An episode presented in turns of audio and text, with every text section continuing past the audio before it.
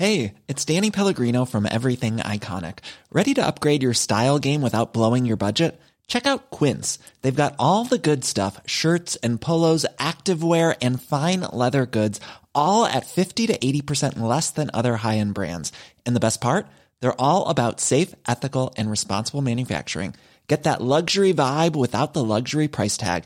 Hit up quince.com slash upgrade for free shipping and 365 day returns on your next order. That's quince.com slash upgrade. Hey, it's Ryan Reynolds, and I'm here with Keith, co star of my upcoming film, If, only in theaters, May 17th. Do you want to tell people the big news? All right, I'll do it. Sign up now and you'll get unlimited for $15 a month and six months of Paramount Plus Essential Plan on us. Mintmobile.com slash switch. Upfront payment of $45 equivalent to $15 per month. Unlimited over 40 gigabytes per month. Face lower speeds. Videos at 480p. Active Mint customers by 531.24 get six months of Paramount Plus Essential Plan. Auto renews after six months. Offer ends May 31st, 2024. Separate Paramount Plus registration required. Terms and conditions apply if rated PG. Many of us have those stubborn pounds that seem impossible to lose, no matter how good we eat or how hard we work out. My solution is PlushCare. PlushCare is a leading telehealth provider with doctors who are there for you day and night to partner with you in your weight loss journey. They can prescribe FDA-approved weight loss medications like Wagovi and Zepbound for those who qualify. Plus, they accept most insurance plans. To get started, visit plushcare.com slash weight loss. That's plushcare.com slash weight loss. Buenas noches, bienvenidos al Criminalista Nocturno.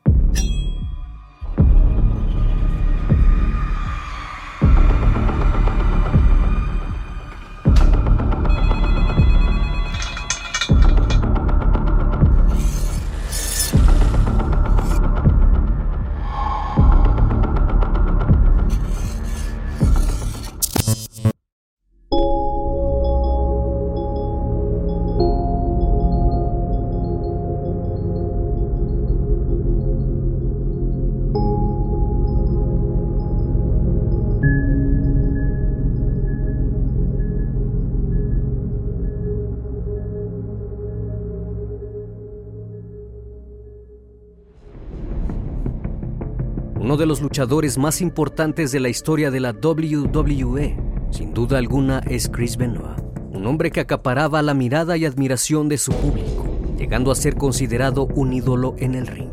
Este luchador canadiense logró estar en las arenas más representativas e importantes a nivel mundial, convirtiéndose en campeón del mundo en dos ocasiones y ganando miles de premios.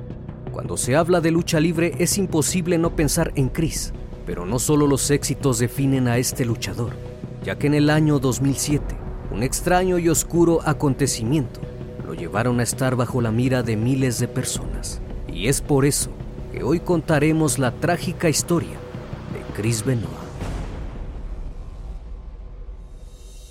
Christopher Michael Benoit nació el 21 de mayo de 1967 en Montreal, Canadá, hijo de Michael y Margaret Benoit. Desde pequeño fue criado en Edmonton, donde vivió su infancia y su adolescencia. Cuando él apenas era un niño, se interesó en la lucha libre. Benoit admiraba a Thomas Billington, quien era conocido como Dynamite Kid, y a Brett Sargent, mejor conocido como The Hitman. Estas dos figuras de la lucha libre serían su principal inspiración para convertirse en luchador profesional. Chris al verlos quedó fascinado con su impresionante físico, así que a la edad de 13 años le pidió a su padre le comprara una máquina de pesas para comenzar a ejercitarse, pues su gran sueño era ser como sus ídolos. Benoit era muy dedicado y disciplinado. Cuando cumplió sus 18 años, empezó a entrenar para convertirse en profesional. Su primer lugar de entrenamiento fue un sótano al que solía llamar el calabozo, el cual pertenecía a la casa de la familia Hart. En tan solo seis meses aprendió lo necesario para realizar su primer debut. Se presentó como Pegasus Kids y durante su primera ronda ganó el campeonato internacional en parejas en dos ocasiones, en 1986. A partir de aquí su carrera comenzó a ascender. Viajó a Japón y ahí conoció a quien más adelante sería uno de sus mejores amigos. Se trataba de Eddie Guerrero, un luchador profesional estadounidense de ascendencia mexicana, que años más tarde perdería la vida a causa de una falla cardíaca. Durante 1987 y 1988 logró ganar diferentes premios importantes dentro de la lucha libre. el 4 de julio de 1989, sufrió una lesión en la rodilla durante un espectáculo. Aún así, en 1990, enfrentó a Josin Liger, un luchador japonés, a quien venció el 18 de agosto de ese año, obteniendo el título de campeón de peso pesado. Sin embargo, tres meses después perdió el campeonato a manos del mismo luchador y luego de su derrota en 1991, viajó a México para enfrentarse con Villano III en el toreo de cuatro caminos, en donde logró salir victorioso. El 4 de julio de ese año, se presentó en Japón y ahí perdió su máscara a manos de un luchador de ese país. Sin embargo, en México siguió presentándose enmascarado y durante todo ese año tuvo diferentes encuentros con luchadores en México, como lo es Canek, Mil Máscaras y Villano III. Pero tras una revancha con este último, perdió la máscara y de esta manera fue que se dio a conocer quién sería la futura superestrella de la WWE. 1992 y 1993, Benoit continuó realizando apariciones para diferentes empresas del ámbito luchístico, ya sea en luchas individuales o por equipo. Durante esos años conoció a quien sería su primera esposa, Martina Benoit, con la que procreó dos hijos, David y Megan. Chris empezó a ganar gran notariedad en el año de 1996, luego de estar con la empresa World Championship Wrestling donde tuvo una gran rivalidad con Eddie Guerrero. Su matrimonio terminó en 1997. Luego de eso empezó una relación formal con Nancy Sullivan, quien al igual que él era luchadora y era conocida en el ámbito luchístico como Woman. En un principio la relación de ambos empezó a modo de show, pues los dos salían en pantalla dando el espectáculo, hasta que finalmente la relación de Chris y Nancy se convirtió en un asunto real. Posteriormente los dos se divorciaron de sus parejas la última aparición de Nancy en la lucha libre fue el 26 de mayo de 1997, mientras acompañaba a Benoit al ring para su confrontación con Jimmy Hart. Luego de ese día jamás fue vista en una programación.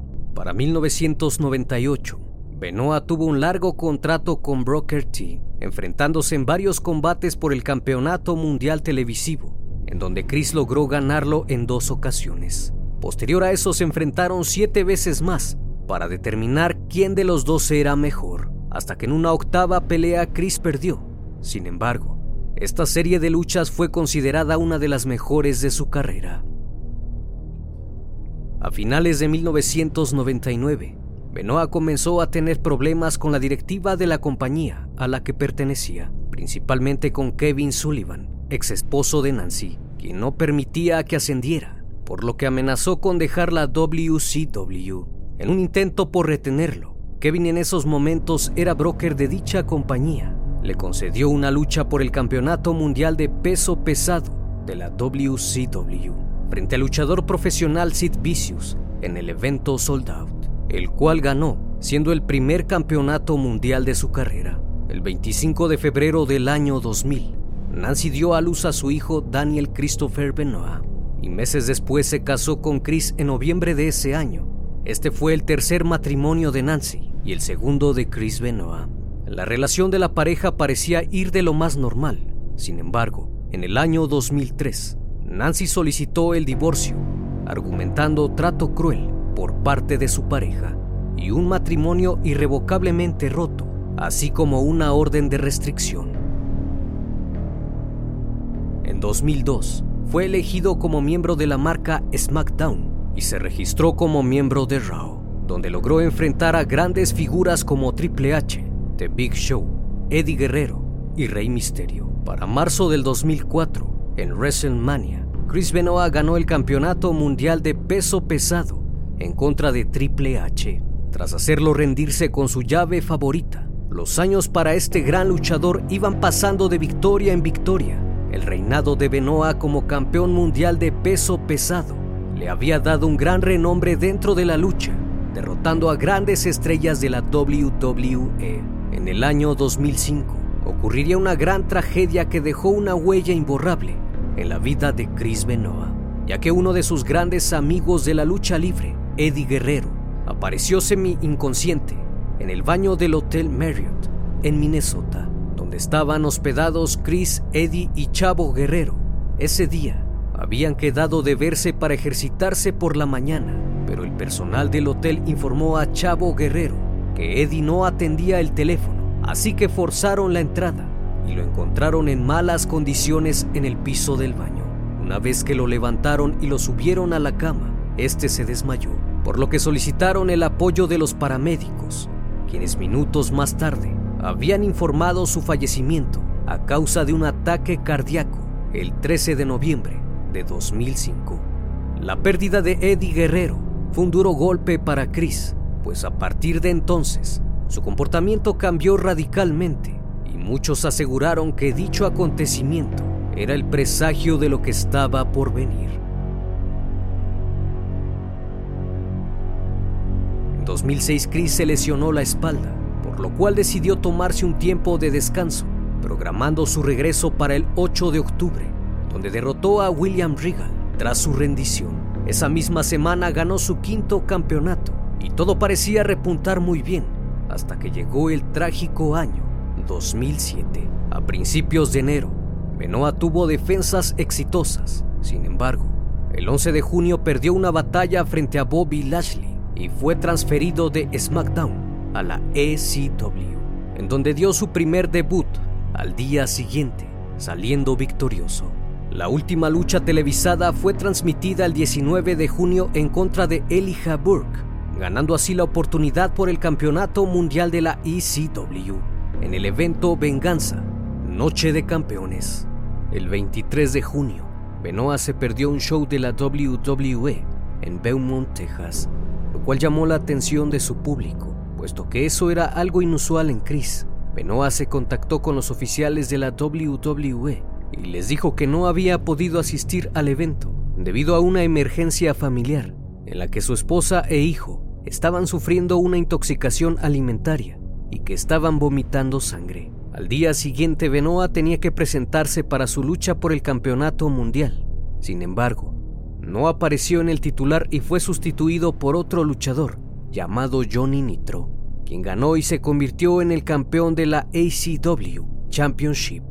Durante toda la lucha el público coreaba el nombre de Benoit, mientras que por otro lado, la razón de que el exitoso luchador no se hubiese presentado en aquel evento era porque días antes había asesinado a su esposa e hijo y después se había quitado la vida. La policía informó a la WWE el hallazgo de los tres cuerpos en la casa de Benoit.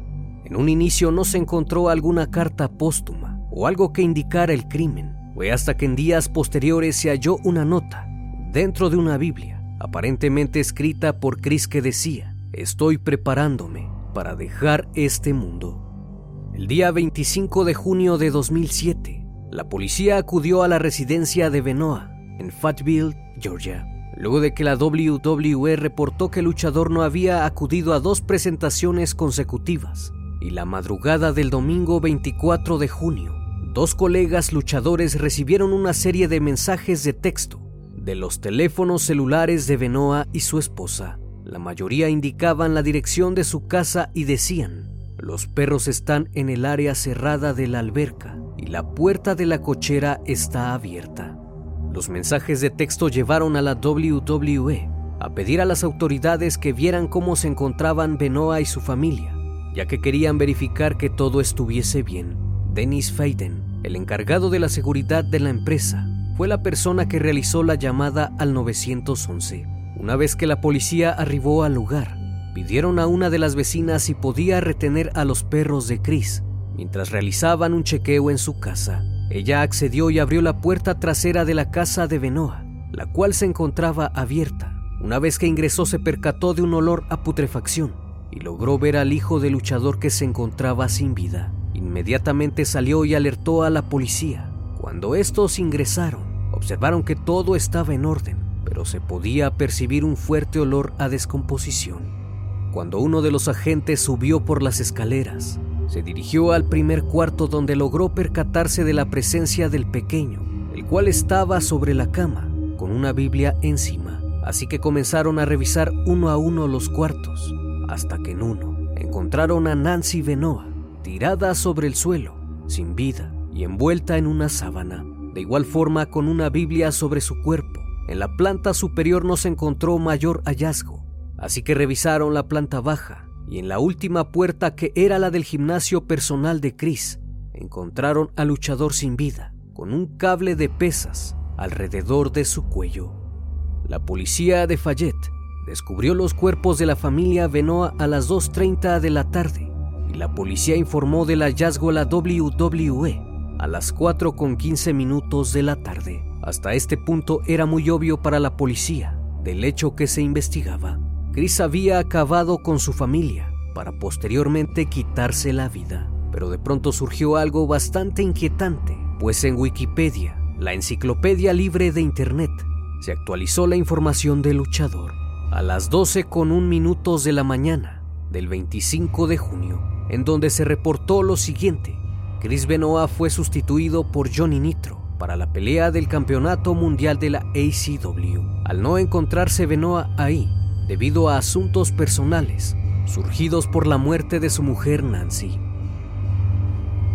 Lo impactante de esta información es el anexo se hizo 14 horas con 29 minutos antes que la policía encontrara los cuerpos de la familia Benoit. En un principio se pensó que el mismo Chris había realizado la edición en Wikipedia, pero días posteriores al hallazgo, la policía descubrió que la edición no provenía de la casa de Chris, sino de otro estado. La dirección IP fue localizada en Stanford, Connecticut, extrañamente, donde se encontraba la sede de la WWE. Luego se descubrió que la edición la hizo un joven de 19 años, llamado Matt Greenberg, el cual fue interrogado por la policía, pero el tipo dijo que únicamente lo hizo por rumores que leyó en internet y en el foro de la WWE, supuestamente en el chat, leyó sobre el fallecimiento de la esposa e hijo de Chris. Pero ¿cómo supo la empresa que la esposa de Chris había fallecido? Para responder esto,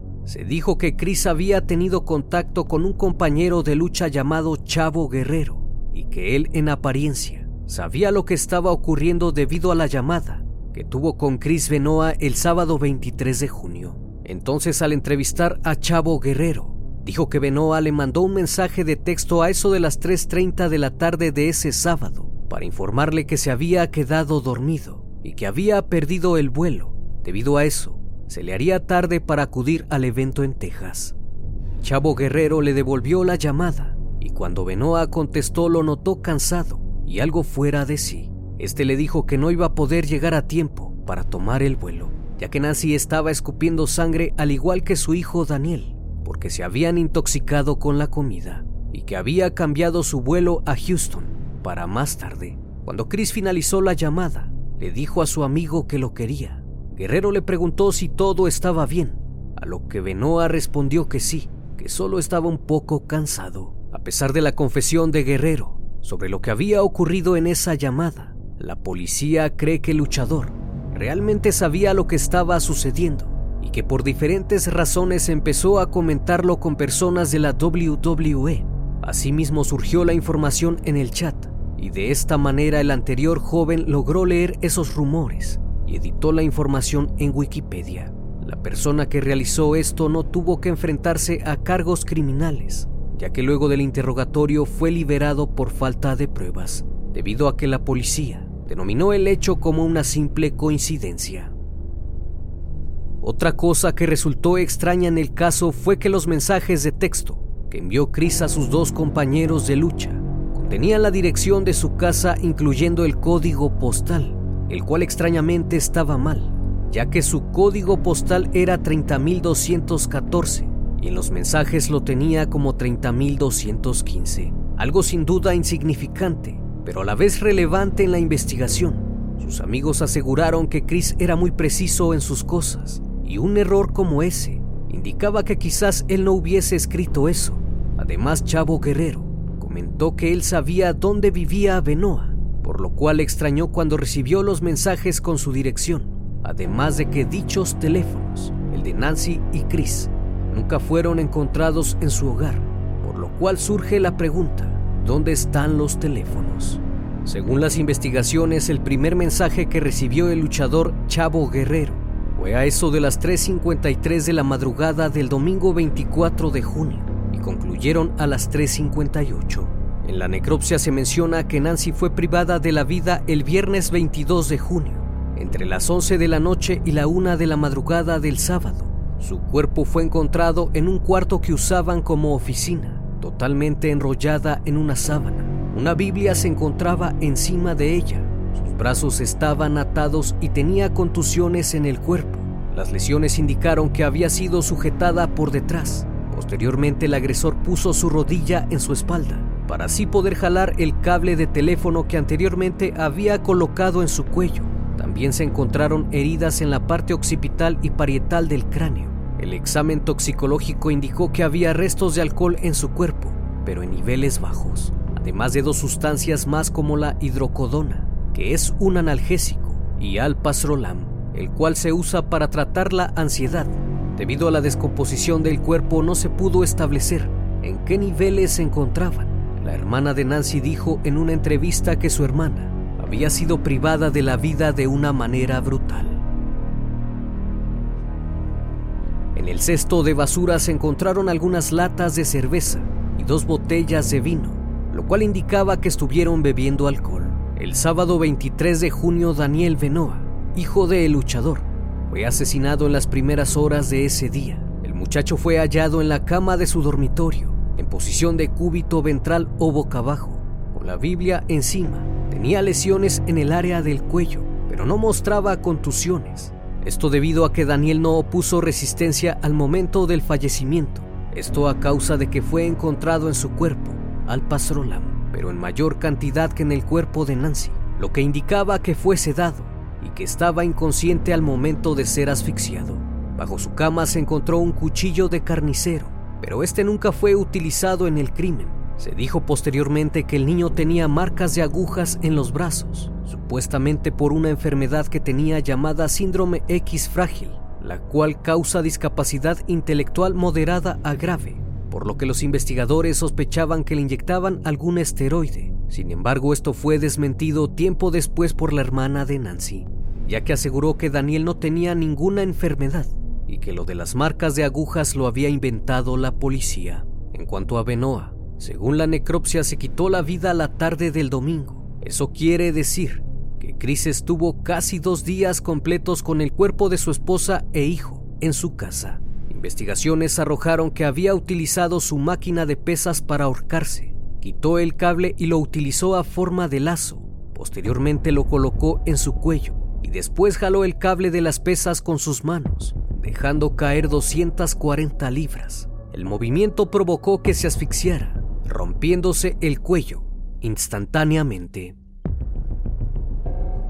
Anterior a esto, Chris había buscado por internet cuál era la manera más rápida y fácil de romper un cuello. Esto lo pudieron verificar durante las investigaciones. La policía y los detectives se llevaron la computadora y esto era lo que estaba en su historial de búsqueda. Cabe recalcar que un día antes de que se quitara la vida, Chris llamó a la oficina de la WWE para que le reservaran un vuelo para ir al evento del campeonato, por lo que resulta muy difícil asimilar cómo después de haber privado de la vida a su esposa e hijo, tenía en mente presentarse a luchar. Dentro de la necropsia se resaltó que el cerebro de Chris estaba en muy mal estado, a tal grado de compararlo con el cerebro de una persona de 80 años con Alzheimer. El luchador presentaba daños en los cuatro lóbulos de su cerebro y en el tronco encefálico. Chris Benoa llegó a sufrir daños cerebrales como algunos luchadores, los cuales pueden afectar a largo plazo. Lo que Chris había desarrollado con el pasar de los años fue una encefalopatía traumática crónica. Todo esto causa problemas de salud y desorden en el comportamiento natural. A pesar de los daños que presentaba, Chris tenía una memoria perfecta podía recordar a la gente y podía hacer sus labores diarias por sí solo. Hablar sobre este caso nos lleva a formular muchas hipótesis, sobre todo cuál sería el detonante de tal acto. Muchos médicos atribuyeron este terrible suceso al consumo de testosterona y esteroides que actualmente se encontraba tomando Benoa y a su recién comportamiento, pues personas allegadas a él aseguraron que desde la pérdida de Eddie Guerrero, sufría de paranoia. Creía que no estaba seguro en ningún lado. Constantemente revisaba las cosas, miraba que la alarma estuviese activada y cuando iba al gimnasio o a comer, tomaba rutas distintas para no pasar por el mismo sitio. Tanto Nancy como Chris acostumbraban consumir alcohol, inyectarse sustancias, y muchos sabían que su relación no iba del todo bien.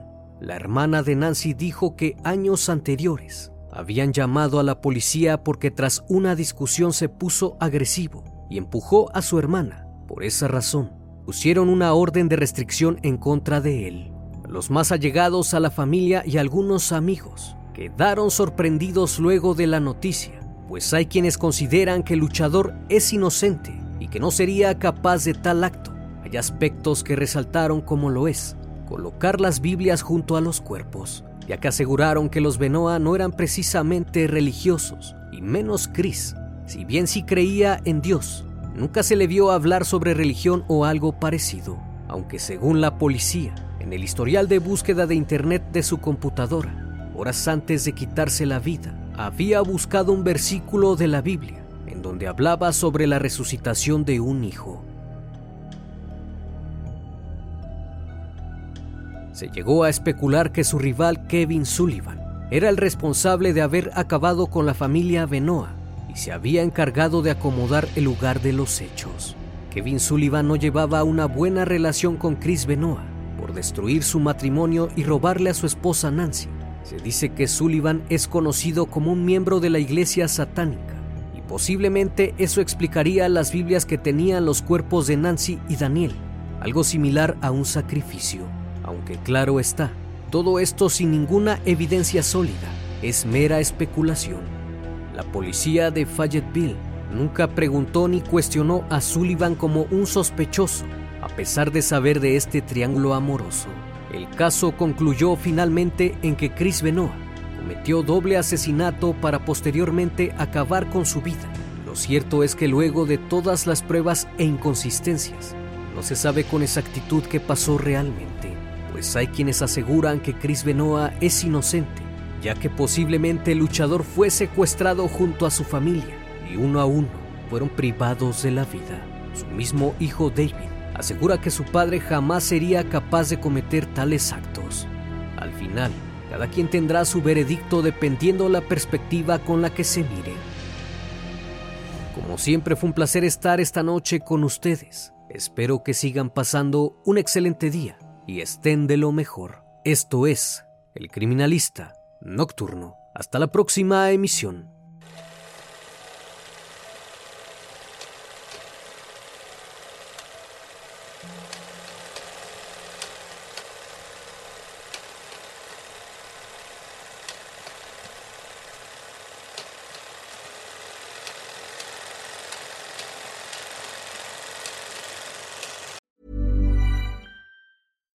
Hi, I'm Daniel, founder of Pretty Litter. Cats and cat owners deserve better than any old fashioned litter. That's why I teamed up with scientists and veterinarians to create Pretty Litter. Its innovative crystal formula has superior odor control and weighs up to 80% less than clay litter. Pretty Litter even monitors health by changing colors to help detect early signs of potential illness. It's the world's smartest kitty litter. Go to prettylitter.com and use code ACAST for 20% off your first order and a free cat toy. Terms and conditions apply. See site for details.